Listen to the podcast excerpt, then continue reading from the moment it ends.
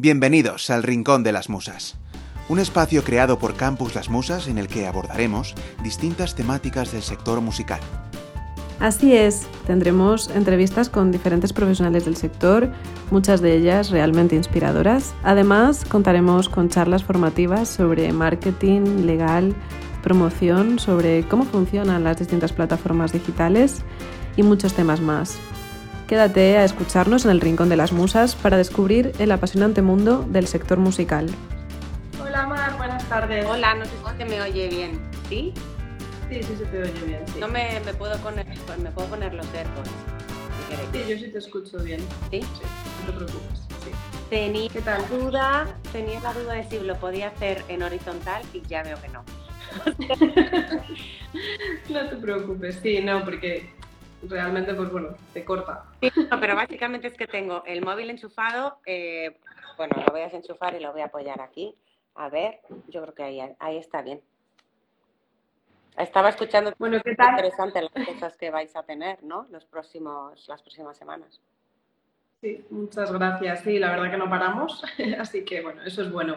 Nada, bueno, en primer lugar darte las gracias por habernos dedicado este ratito, eh, esta charla que, bueno, que vamos a compartir con todos y que podamos, bueno, bueno, conocerte un poquito más, saber cuál es tu, tu trayectoria, aunque ya he visto por ahí que bueno, que estáis bastante activos con el proyecto que habéis eh, llevado a cabo, así que supongo que, que ya te, te conocerán, pero bueno, aún así, en nuestro caso, pues me gusta también dar esa ventana de exposición y que realmente eh, lo, os, os, conozcamos un poquito más. Así que, si quieres, empezamos. Yo no sé si a la gente le va a interesar mucho lo que yo he hecho en la vida, ¿eh? O sea, pero tú me haces las preguntas, yo aquí estoy para que, vamos, no tengo nada que ocultar. Entonces, un poco mi, mi experiencia, pero yo que sé que podemos hablar de cualquier otra cosa. Sí, bueno, si quieres brevemente vamos a, si quieres, nada, que sean simplemente muy breve, que nos expliques eh, cuál un poco pues, es la trayectoria profesional que tienes y cómo llegas, ¿no? Porque muchas veces sí que es verdad que nuestros alumnos o la gente que está empezando en este sector le gusta escuchar y ver pues, otras experiencias y ver cómo pueden quizás hacerse un, hueco o cómo realmente pues, bueno, otros profesionales están, lo llegaron a conseguir, ¿no? Entonces, bueno, cuéntanos un poquito esa, esa, trayectoria y un poco, pues bueno, cómo llegas. Y luego algo muy interesante también, es el tema de, de cómo, cómo llegas y, si realmente te formaste para ello o no, porque hay gente que, muchas veces pues, piensa que el dedicarse al sector de la música es solamente ser artista o, músico, ¿no? Y hay muchas otras cosas detrás muy, muy importantes. Bueno, como me has preguntado varias cosas, eh, empiezo por el principio. Sé que la gente que está empezando o que, o que se quiere dedicar a la música eh, siempre tiene esta misma pregunta, ¿no? De qué tengo que hacer como para entrar ahí en ese mundo en el que hay muchísimos perfiles, no solo hay dos o tres, que eso es muy importante, que se conozca que hay muchos perfiles dentro de la industria de la música. Y lo bueno y lo malo de, de estas profesiones es que no hay un camino único.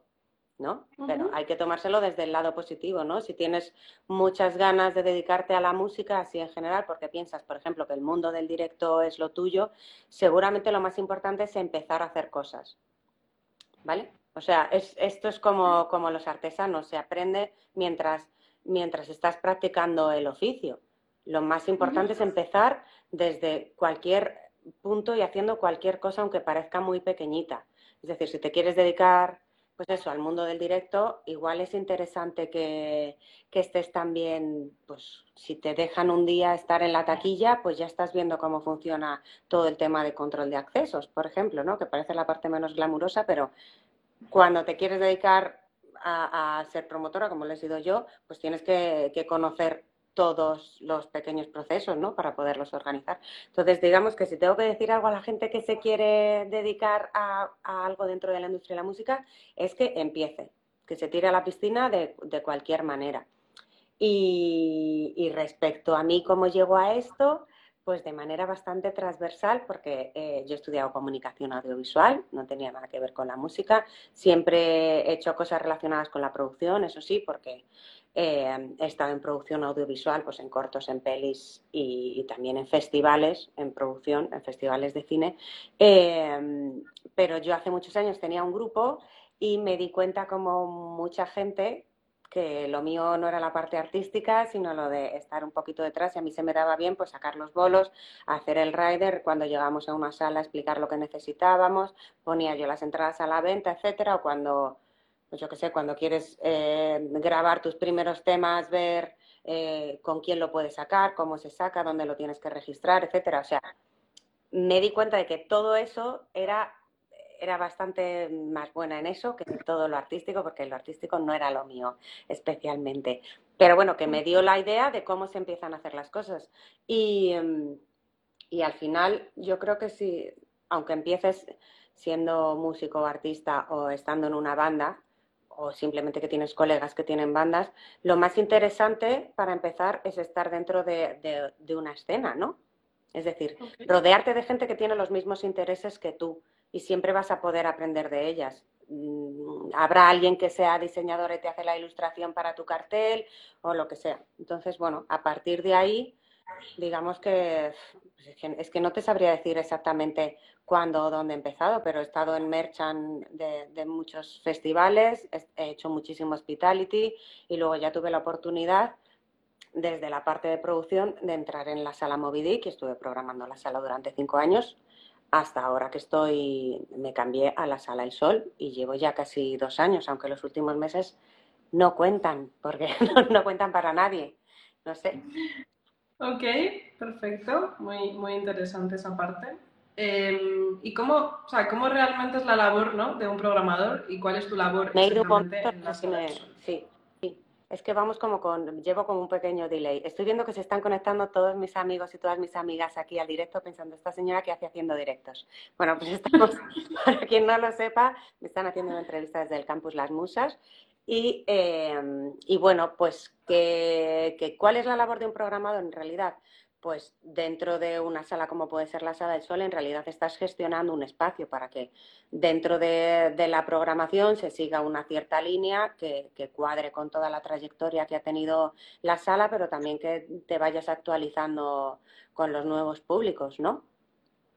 Entonces, básicamente eres como un gestor de un espacio y tus clientes, por un lado, son eh, los promotores y las promotoras que hacen las eh, que hacen los bolos en la sala y por el otro también todo el público que va a la sala a disfrutar de los conciertos. Nosotros como, como Sala del Sol, la verdad es que tenemos poquita programación como promotores, pero sí que contamos con promotores y promotoras que llevan muchos años trabajando con nosotros. Ok, vale. Y, bueno, esto un poquito, eh, si te tienes que quedar con una experiencia ¿no? de, la sala Movidic, un poco que cuando estuviste trabajando allí durante tantos años, ¿no? y que al final creo que, es un poco también lo que ha forjado eh, tu, faceta como programadora, ¿qué destacarías de, ello? Pues yo creo que toda la parte de producción técnica que pude aprender ahí, y eso gracias a mis, a mis compañeros de la sala. O sea, es decir, eh, yo no sé si era por, e, por, porque en esos años hubo, reflotó bastante el tema del directo en Madrid, que, después de la crisis que, habíamos pasado, vamos, la crisis general en España, eh, y tuve la suerte de que pasaran por allí bandas increíbles que después dieron un salto a, a recintos mucho mayores y aprendí bastante de la producción, porque dentro de una sala, que parece que es un recinto cerrado y todos los días es lo mismo, hay una serie de complicaciones que básicamente son pues el, simultanear mm, contenidos diferentes dentro de un mismo espacio, porque normalmente tienes un bolo, pero después tienes una sesión de clubing, etcétera. Entonces, bueno, de la parte técnica aprendí un montón con los técnicos de la sala. Ok, perfecto. Y un poco cómo se mm, con toda esta situación que, bueno, que ha tenido que parar, ¿no? ¿Cómo se plantea el futuro la Sala del Sol? Si nos puedes comentar algo o un poco qué iniciativas están llevando a cabo, un poco cómo, cómo estáis afrontando, ¿no? Al final este parón de tres meses casi ya que, va a hacer, ¿no?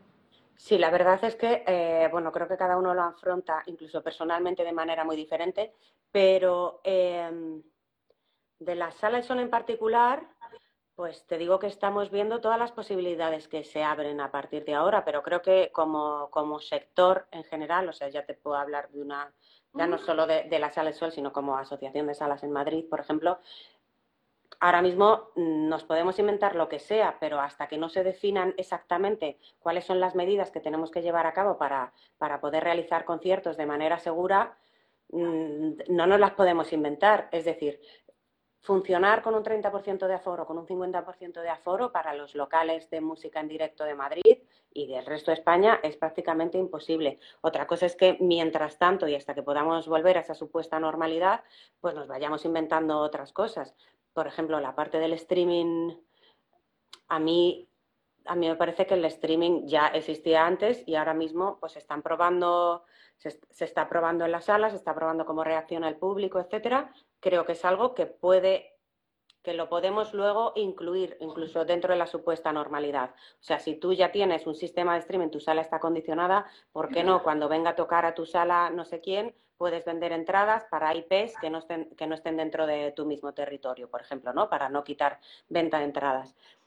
Esto en cuanto al streaming, que es una cosa que se está probando ahora en las salas.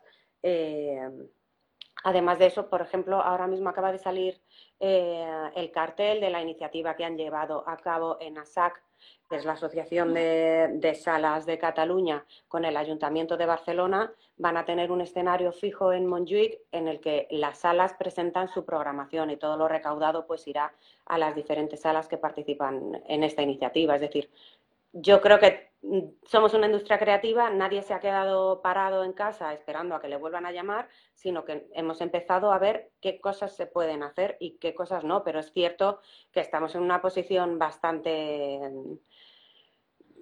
mm, mala, no quiero decir, no quiero decir palabras más sonantes.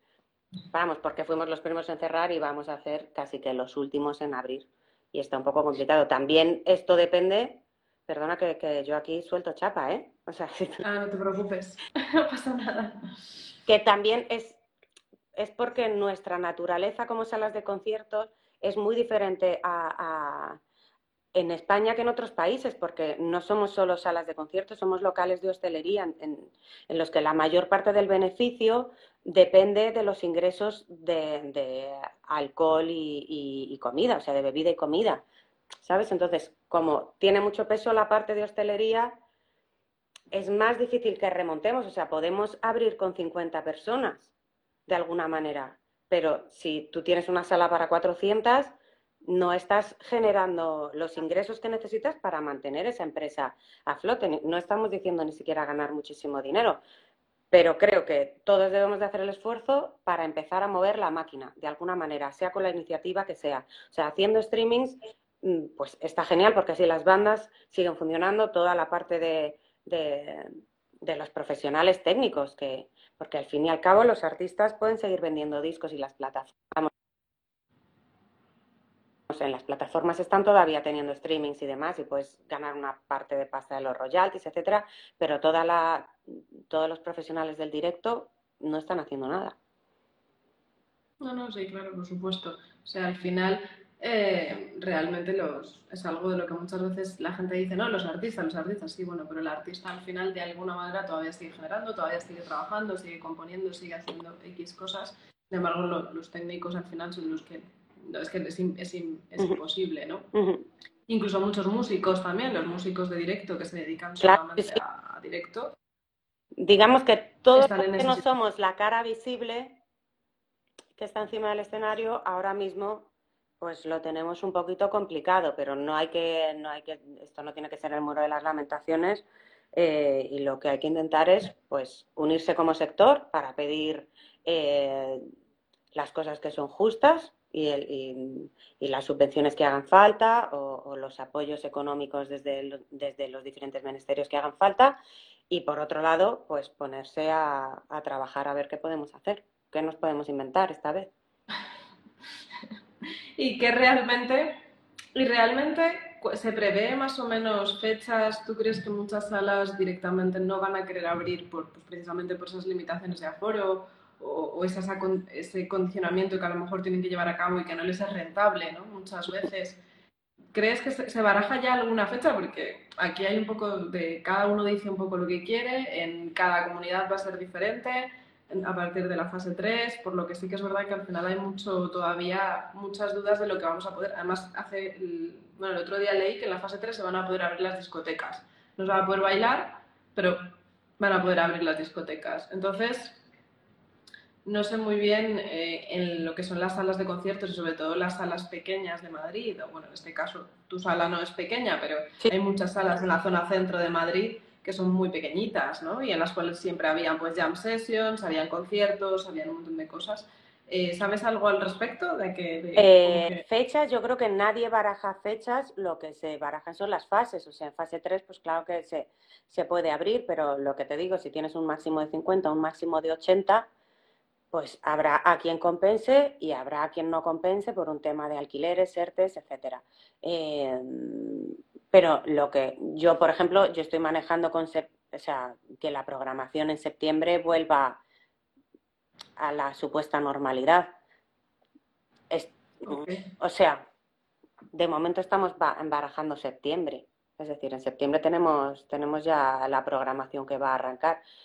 Lo que no sabemos es, una vez el público acceda a la sala, qué protocolo vamos a tener que llevar a cabo y cómo va a estar el público en la sala. Me preocupa casi más eh, no la parte de los conciertos, sino la parte de clubing porque la propia idiosincrasia de, del salir de fiesta o de, las sesiones de DJs implica un, estar cerca, ¿no? Por ejemplo. Sí, sí, sí, claro. Implica un relacionarse, o sea, lo social. nosotros somos lugares de lo social es, de lo más importante, ¿no? Entonces, bueno, pues no sé cómo podemos volver a eso. Realmente yo, por ejemplo, cuando leí lo de las discotecas me parecía súper raro, ¿no? Porque al final entiendo, o sea, no se puede acceder a pista, entiendo pues que, no sé, que se pondrán mesas y sillas y la gente pues... Bueno, hoy, por ejemplo, he visto, eh, he visto un reportaje eh, de una discoteca de Tarragona que ya empezó, que abría esta misma noche, creo, o mañana. Entonces, bueno, pues básicamente se habían inventado un poco como si fuera una terraza fuera, pues una terraza interna, es decir que había eh, sillones, etcétera, y sí que habían delimitado, o sea, la gente podía bailar, pero claro, tú puedes bailar únicamente con la gente con la que hayas sido, que en teoría son como, las personas con las que convives, y dentro de tu trocito. O sea, todo, de, todo ha de estar acotado, de momento. Pero bueno, también tengamos, o sea, tengamos en cuenta que las fases duran de media unas dos semanas, pues dentro de nada estaremos haciendo cosas de otra manera. Sí. Bueno, y esto, aunque no lo habíamos previsto, que me estaba dando cuenta que, no, que no, lo había eh, puesto, y esto si me, si me quieres, por supuesto, eh, contestar, que entiendo que sí, es la parte de que eres vocal en, en, bueno, en MIM, y yo sé que es para que eso no lo puedo dejar de nombrar, por supuesto, que, que, bueno, que si nos puedes contar un poquito, pues qué exactamente hace en este caso la, la asociación y, y cómo realmente tú, en este caso, ¿no? de toda la experiencia que llevas en la que llevas, ¿cómo has visto ¿no? Eh, esta postura, ¿no? el tema de las mujeres en la industria de la música? Y explica qué, es. Yo sé lo que es, pero bueno, quizás hay gente que no conoce cuál, cuál es la, Pues para la gente que nos, que nos esté viendo ahora o que vea luego el vídeo cuando lo colguéis, eh, la Asociación de Mujeres en la Industria de la Música, la Asociación MIM, nace hace ya, creo que son tres años, somos más de 400 socias y básicamente nuestro objetivo es luchar por la igualdad de la mujer en este sector en concreto, que tiene unas características mm, pues, muy definitorias en cuanto a lo laboral, por ejemplo. Eh, y bueno, pues os invito a que, a que consultéis nuestra página web, quien quiera que se haga socia, y básicamente funcionamos un poco, mm, digamos, como, como grupo de presión. Estamos logrando bastantes cosas. Hemos hecho un estudio de género para, dentro de la industria musical, pues para saber cuál es la, situación concreta de la mujer, eh, si se gana menos, que ya os digo que sí. Eh, ahora nos preocupa, por ejemplo, con toda esta situación, que en las mujeres recaen siempre los cuidados, ¿vale? Y entonces, eh, durante todo el confinamiento, mm, nos preocupa la situación en la que se quedan eh, las, compañeras, porque muchas van a tener y han tenido que estar pues al cuidado tanto de personas mayores como de, los propios hijos, mientras que estaban trabajando, o si van a ser ellas las primeras en renunciar al trabajo porque tienen que, que hacerse cargo de esos cuidados. Y bueno, pues básicamente estamos un poco viendo en qué situación se han quedado y se quedan las socias porque nos preocupa que el feminismo y, la igualdad deje de ser una prioridad cuando parece que hay otras, pero creemos que en las crisis y en cualquier otro momento eh, el feminismo siempre va a formar parte de la solución a cualquier problema y tiene que estar presente de una manera eh, transversal. Ok, perfecto. bueno, una explicación perfecta. No sé, o sea, si, queréis ver todas las cosas que hemos hecho, pues eso en la web están, pero os digo que durante el confinamiento eh, eh, hubo una mesa sectorial que se iba a reunir y se reunió con el ministro de Cultura y se le presentaron una serie de medidas, no recuerdo si eran 56, 64, un número así. Y entonces, eh, pues desde nuestra asociación y otras asociaciones de mujeres en el ámbito de la cultura, se le puso el, pues ese, la visión, la perspectiva de género a todas esas medidas, ¿vale? Porque, porque eso, que no se puede olvidar. Sí, perfecto, sí, que a veces parece ser que como hay X problemas o otros problemas, parece que ese deja de tener, debe, o sea, para X parte puede tener, dejar de tener importancia cuando realmente no es así, ¿no? O sea, tiene que ser importante siempre. Y, claro, y al final hay que seguir trabajando, porque si no... Lo que se repite siempre es que no se quiere que nadie se quede atrás, ¿no? Pues las mujeres no nos podemos quedar atrás. Bueno, sí, por supuesto. Pues nada, pues muchas gracias por esta labor que al final nos, nos afecta a, todas las que nos dedicamos a, esta industria y a este sector. Y un poco entiendo que esto lo aplicarás a tu trabajo a nivel programación, ¿no? que es una de las cosas que, más se quejan normalmente los artistas, porque bueno, yo que trabajo mucho con artistas, al final sí que es verdad que, que sí se quejan mucho, sobre todo en los festivales o sobre todo un poco en todo lo que es el, el directo el tema de, la igualdad, ¿no? Y yo he llegado a escuchar comentarios pues, de que no hay suficientes bandas de, mujeres o X cosas que son comentarios que se hacen, ¿no? Muchas veces. Y, y un poco yo, bueno, siempre el mensaje que intentamos dar, en, marzo hicimos unas entrevistas, a, en este caso a, a, unas mujeres también del sector, artistas, músicas, etc.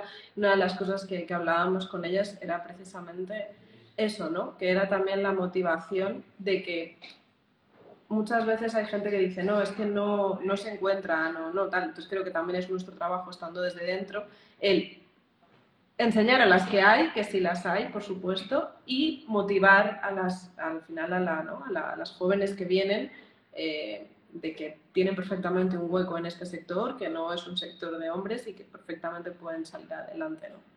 Claro, eso es todo el tema de los referentes. O sea, es fundamental que la gente tenga referentes. Y bueno, lo de es que no hay, pues yo es que de eso ya ni. Quiero decir, la labor didáctica está genial en el feminismo, pero eh, toda la información está ahí, ya lo hemos dicho 80 veces. Si hay que volver a explicar las cosas es que igual no las quieres entender. Yo ya o sea, hago un poco de ahorro de energía en cuanto a la discusión. No, no, sí, por supuesto. Porque o sea, la información está ahí. Esto al principio sucedía cuando se empezaba a señalar, pues eso, la falta de paridad en los carteles y el supuesto, la supuesta falta de ingresos que iban a tener si contrataban a más mujeres. Eso ya se ha visto que no es así, se ha demostrado con creces. El cartel del último primavera eh, lo avala. Eh, pero antes de eso, cuando se empezó a señalar en los carteles hace unos años la falta de presencia, la falta de diversidad en general ¿vale? No solo de, de mujeres. Eh, pues en MIN, por ejemplo, lo que creamos fue un, directorio de artistas para la gente que decía, no, es que no hay, pues nada, vas ahí, mete la F, que habrá 500 mm, bandas solo con la F o, y artistas de todo tipo, ¿no? Entonces, bueno, yo creo que como programador en general o como programadora como gestor cultural, si ves que todo se repite y se, y se repiten los mismos nombres, eso y que hay falta de diversidad en general, puede ser que no estés haciendo bien tu trabajo, que te estés yendo bien a lo cómodo, a lo cómodo ¿sabes? O también pensar eh, de dónde estoy sacando, cuáles son mis referentes, quiénes son mis prescriptores, ¿no? Me baso en la prensa musical, vale, ¿quién está escribiendo esa prensa musical? Si son siempre los mismos, son siempre tienen un cierto sesgo, y no voy a decir lo que están esperando la gente que diga, que es eh, varón blanco de, una cierta edad, pues eh, al final es que se va a hablar siempre de lo mismo, me van a proponer siempre las mismas cosas y no avanzamos en nada. O sea, y lo digo yo que no es que en mi sala sea, vamos, el colmo de la diversidad, pero sí que intentamos no cubrir eh, cupos ni cuotas, sino ver de dónde te vienen las propuestas y dónde las tienes tú que ir a buscar, no solo que te llegue. ¿Sabes? Eso es, eso es algo importante. Sí, a mí me parece perfecto. Porque además creo que, o sea, no, no, creo que es una de las cosas que además siempre, yo creo que defendemos, ¿no? Al final el que da exactamente igual cultura, sexo, raza, o sea, al final tú vas a, tu programas música, música en directo, con las mismas oportunidades, con las mismas, al final las mismas características que mires y con el mismo ojo, con el mismo oído, ¿no? En este caso, ¿no? Entonces al final. Ya, pero yo no puedo decir eso, pero eso lo digo yo desde mi privilegio. Yo no puedo decir que es que yo solo música y no veo razas y no veo géneros y no veo culturas. Eso lo digo, eso es mentira. Eso, eso Vamos, eso es una falacia, yo lo No, no, sí, por supuesto. Pero que al final sí, todo es cultura y todo es música, ya, pero ¿quién tiene acceso a esos sitios, a esas posiciones de visibilidad? Pues eso es, eso es lo más importante, porque al final eh, vemos que los, los, los festivales eh, indies, digamos, o medio mainstream en la mayoría de festivales o en el circuito de festivales que conocemos y en los que trabajamos están siempre las mismas bandas. Que no quiero decir que se tengan que ir, sino que hay público para muchas más cosas. No, tenemos que hacer una labor como de educación desde lo snob, de yo voy a enseñarle al público lo que tiene que oír. No, es que el público te sorprende. De, que le... No, no, hay público para todo, por supuesto. Efectivamente. Perfecto. Pues muchas gracias. Ya te digo que, bueno, muchísimas gracias por, por esa labor que, hacéis desde la asociación y, y, bueno, y agradecida y aparte, pues bueno, creo que, que, es importante que no se... O sea, sí que es verdad que creo que siempre que hay que decirlo, ¿no? O sea, creo que el mensaje tiene que estar ahí y, hay que decirlo. Y aunque la gente a veces piense, no, porque, no, hay que decirlo, porque a veces se olvida, ¿no? Entonces creo que es mucho mejor que lo tengamos presente siempre y, ya está. Por eso quería hacer esta pequeña anotación. Y ahora vamos al proyecto que has montado con, con tus compañeros, que se llama The Rider Sessions. Y quiero que me cuentes un poquito qué es. Eh, que además eh, ha habido gente que me ha hablado de él, o sea que, que seguramente, además incluso tengo algún alumno del máster que me ha dicho que, que le ha empezado a entrar el gusanillo del tema de la industria por escucharte a ti en, esas sesiones que estáis haciendo. qué, honor y qué responsabilidad. Eh, pues mira, no sé, eh, te cuento un poco cómo nace la historia. De hecho, eh, veo que uno de mis compis está, está viendo el directo. Yo creo que está, ahí para controlar que a las seis yo tengo que entrar en el otro directo, como para ir diciendo, oye, Mar, que te tienes que ir para allá. Bueno, pues de Rider Sessions, en realidad, eh, hoy es hoy jueves, Estamos, hoy haremos la sesión número 8, o sea, es decir, que llevamos ocho semanas ya haciendo de Rider Sessions, que es un programa que tenemos en YouTube. Y básicamente esto nace eh, yo, soy, yo soy de la parte que ha ejecutado, pero no la parte que ha ideado. Es decir, eh, cuando nos confinamos, mi amigo Adrián Espada, que juega conmigo al fútbol en un equipo que tenemos de gente de la música, que es muy guay y necesitaremos patrocinadores cuando volvamos, eh, pues me dijo, ahora que vamos a estar encerrados, molaría que como cada uno de los que estamos aquí nos dedicamos a una parte diferente de la industria, compartiéramos conocimiento. Y yo le dije, pues estupendo, vamos a ver cómo lo podemos hacer. Por otro lado, eh, Ade Vázquez, que es tour manager y estaba girando con Javier Amena, me dijo, he visto un programa en, en YouTube de unos guiris que están explicando muy bien cómo es el girar, irse de gira. Entonces, uniendo las dos partes, eh, los tres nos juntamos siempre virtualmente, porque además entre Adi y Adri no se conocían y se han conocido la semana pasada por primera vez, que, o sea, cuando, cuando hacemos el programa parece que somos hermanos, pero no, ni siquiera se conocían. Pues empezamos a idear un poco cómo podíamos hacer un, directo invitando a, gente de la industria de, profesionales de la música en directo, básicamente. Es decir, ya habían surgido varias iniciativas en Instagram con charlas un poco hablando de la situación de la industria con el coronavirus, bla, bla, bla. Entonces, eh, nosotros decidimos que nuestro enfoque iba a ser didáctico, ¿vale? Yo, yo, por ejemplo, vengo más, o sea, sí que que me he dedicado a la docencia antes, en otra vida.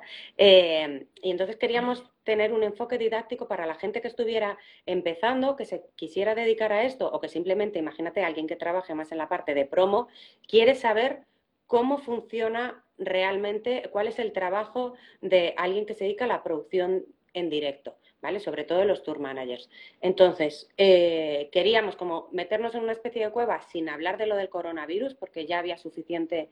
Cuando empezamos era el único monotema, valga la redundancia, y era un poco ya angustioso, ¿no? Entonces, empezamos a eso, a ver a quién, con quién podíamos contar, cómo lo íbamos a, a organizar un poco, eh, y yo creo que desde las primeras, los primeros programas o los primeros episodios hemos ido mejorando bastante, creo, no sé, porque hemos atendido, pues, tenemos muchos colegas de la industria que lo han visto y nos han dado su opinión, eso nos ha valido un montón. Lo importante era empezar a hacerlo, como en casi todo. Era como, vale, no lo tenemos perfecto, pero vamos a empezar.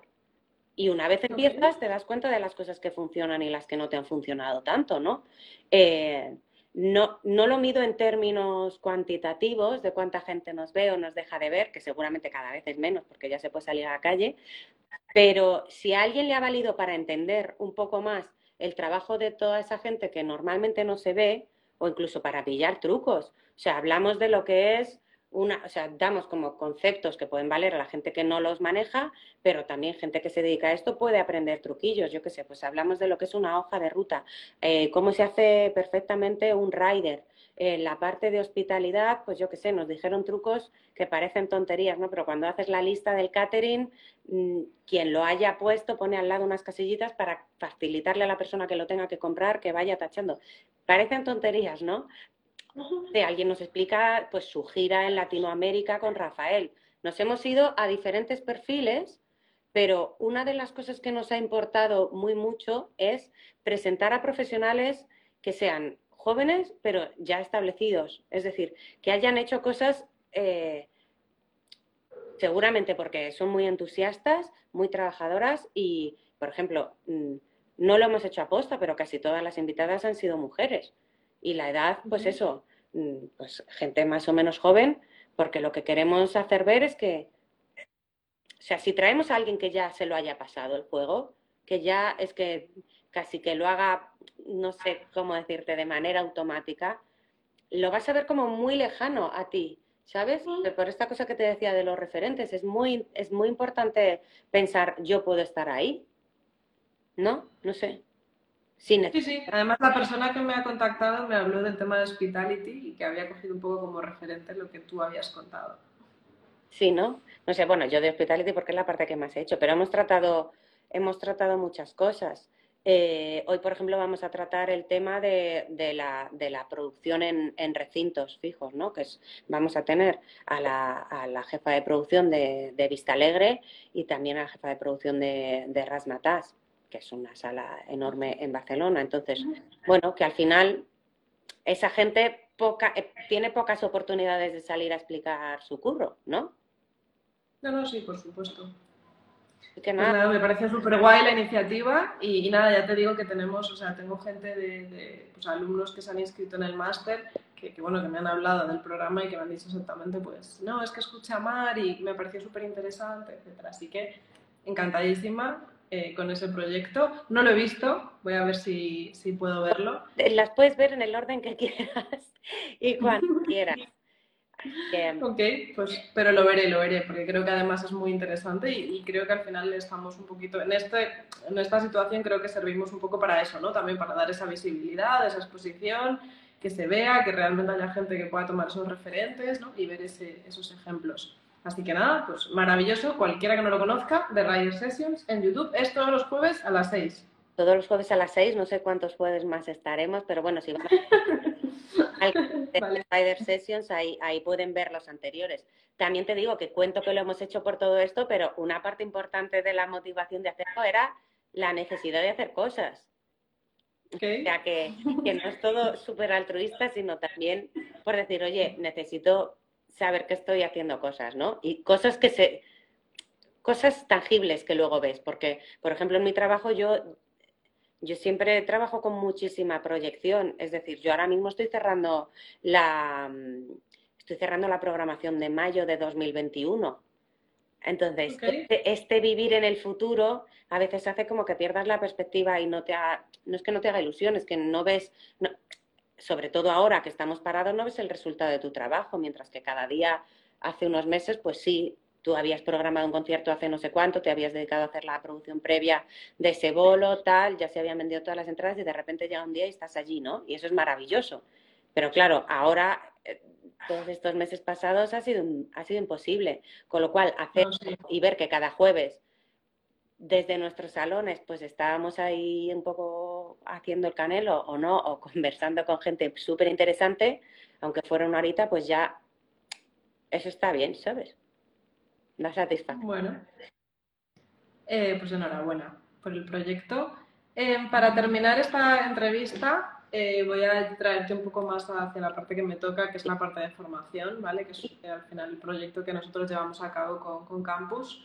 Em, ¿Cómo ves, o sea, cómo has visto ¿no? en, estos últimos años y cómo ves a día de hoy ¿no? el, tema de la formación? No hablo nunca de formación musical porque creo que estamos en un país en el cual la formación musical es maravillosa, talento hay a morir, increíble además. O sea que realmente es un poco más la parte del negocio, ¿no? Esta parte de, al final de atrás, todo el tema de, yo qué sé, tema discográfico, tema comunicación, promo, editorial, etcétera, ¿no? ¿Cómo ves realmente esa formación? Al final tú trabajas tanto con profesionales como con artistas. Entonces, eh, realmente, ¿cómo, ¿cómo, has visto este tema de, la formación? ¿Crees que es necesaria? ¿Crees que hay suficiente oferta? Un poco que me des tu opinión al, respecto. No he hecho un estudio de campo como para decir si es suficiente o no, pero a ver, o sea, sobre el tema de la formación, la formación ha de ser continua siempre y seguimos aprendiendo, da igual la edad que tengamos, y esto debería ser como un objetivo en nuestras vidas, no solo durante el confinamiento. Eh, creo que hay mm, másters muy interesantes, de lo único que puede pecar el, eh, digamos, toda la parte de formación que tiene que ver con industria musical es de ser demasiado genérica. ¿Por qué? Porque en sí la industria es muy amplia. Pero es interesante que mm, si alguien se quiere dedicar a la parte del negocio musical, no tanto del directo, porque para eso también hay escuelas técnicas eh, que están muy bien, mm, no está mal que, haga una especie de máster o, o, yo qué sé, o programas que hay más breves para un poco tratar todo, pero luego eso sí, la parte que más te interese, está en tu mano seguir especializándote. No, sí, claro. es decir, yo creo que no hay que pecar de, de, ser hiperespecializados ahora mismo por cómo está el negocio, porque evidentemente empiezas en una cosa y se ha visto ahora mismo, mm, tal vez te vas a tener que, reinventar en otra, con lo cual es muy interesante tener una visión de cómo funciona la industria de la música en general, cada departamento, o sea, que sepas de qué están hablando, si hablan de publishing, como de ticketing o de lo que sea, ¿sabes? Es decir, es fundamental que la gente tenga una visión amplia y genérica. Obviamente luego, si te interesa más una cosa que otra, tendrás que, formarte y buscar más contenidos. También una de las cosas para las que vale la formación es conocer a gente que se dedica a esto y luego la, la, la posibilidad de hacer mentoring con alguien o lo que sea y los propios compañeros y las compañeras que te encuentres, porque es, es lo, esto une con lo que hablaba al principio de la charla, es decir, lo de las escenas. Parte de una escena al final es formar parte de un grupo de personas que tienen los mismos intereses que tú, aunque solo sea en, esa, en, ese ámbito, ¿no? Pues cuando estás estudiando, tus compañeros y tus compañeras son muy importantes porque son con las que vas a poder empezar a hacer cosas, si quieres.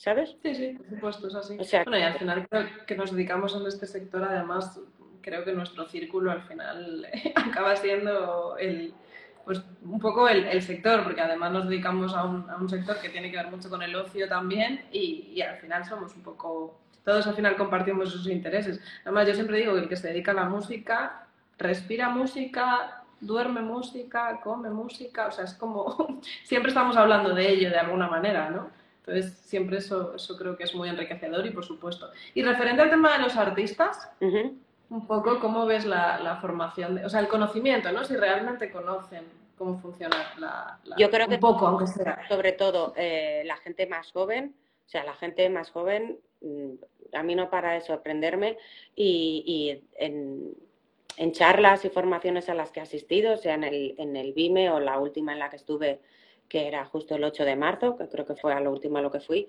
eh, había, había muchos artistas.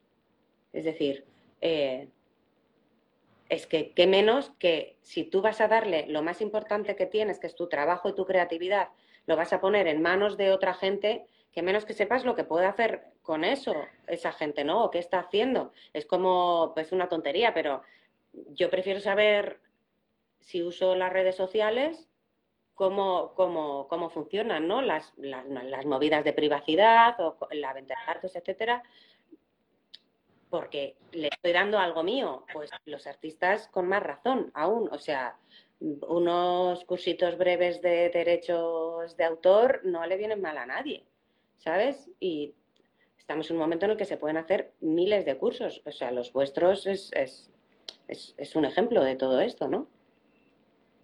Sí, pues yo estoy totalmente de acuerdo que voy a decir si he hecho el proyecto precisamente o hicimos el proyecto por, por eso, ¿no? Pues realmente no. Y nos pasaba, sí que es verdad que veo más interés, muchísimo más interés ya que, que antes, ¿no? pero, pero todavía creo que, que, bueno, que al final hay que fomentarlo muchísimo más, ¿no? Pero bueno, pues encantada de, saber tu opinión y, además de compartirla, ¿no? Eh, pues poco más, Mar. Em, te voy dejando para que hagas esa, tu, tu, directo, además. Em, muchísimas gracias por este ratito. Te vamos a tener como profe en el máster que hemos, que hemos creado, así que bueno, espero poder conocerte eh, mejor. Eh, a ti y bueno, a toda tu trayectoria y bueno, los alumnos que sepan que, ahí va a estar Mar también dando su, su, experiencia y un poco pues, bueno, contando todas estas cositas. Muchísimas gracias por habernos dedicado este rato, espero que hayas estado a gusto y nada, nos vemos eh, próximamente. Pues nada, no, yo gracias a vosotras. O sea, yo no he tenido nada más que hacer que, que hablar un poquito de lo mío, que eso me gusta. Así que nada, espero sí, espero que a la gente le pueda interesar en los cursos que se apunten y ya está. Y nos vemos pronto y espero que también en persona. Ok, perfecto. Cuando quieras estamos aquí en, la piscina, o sea que un café cuando se pueda, estás invitadísima. Muy un besito, ¿vale? Chao. Chao. Gracias. Chao. Gracias por compartir este momento con el Rincón de las Musas. Si tenéis cualquier duda, nos podéis escribir a hola.campuslasmusas.com o encontrarnos en nuestras redes sociales o en nuestra plataforma web www.campuslasmusas.com. Hasta el próximo programa.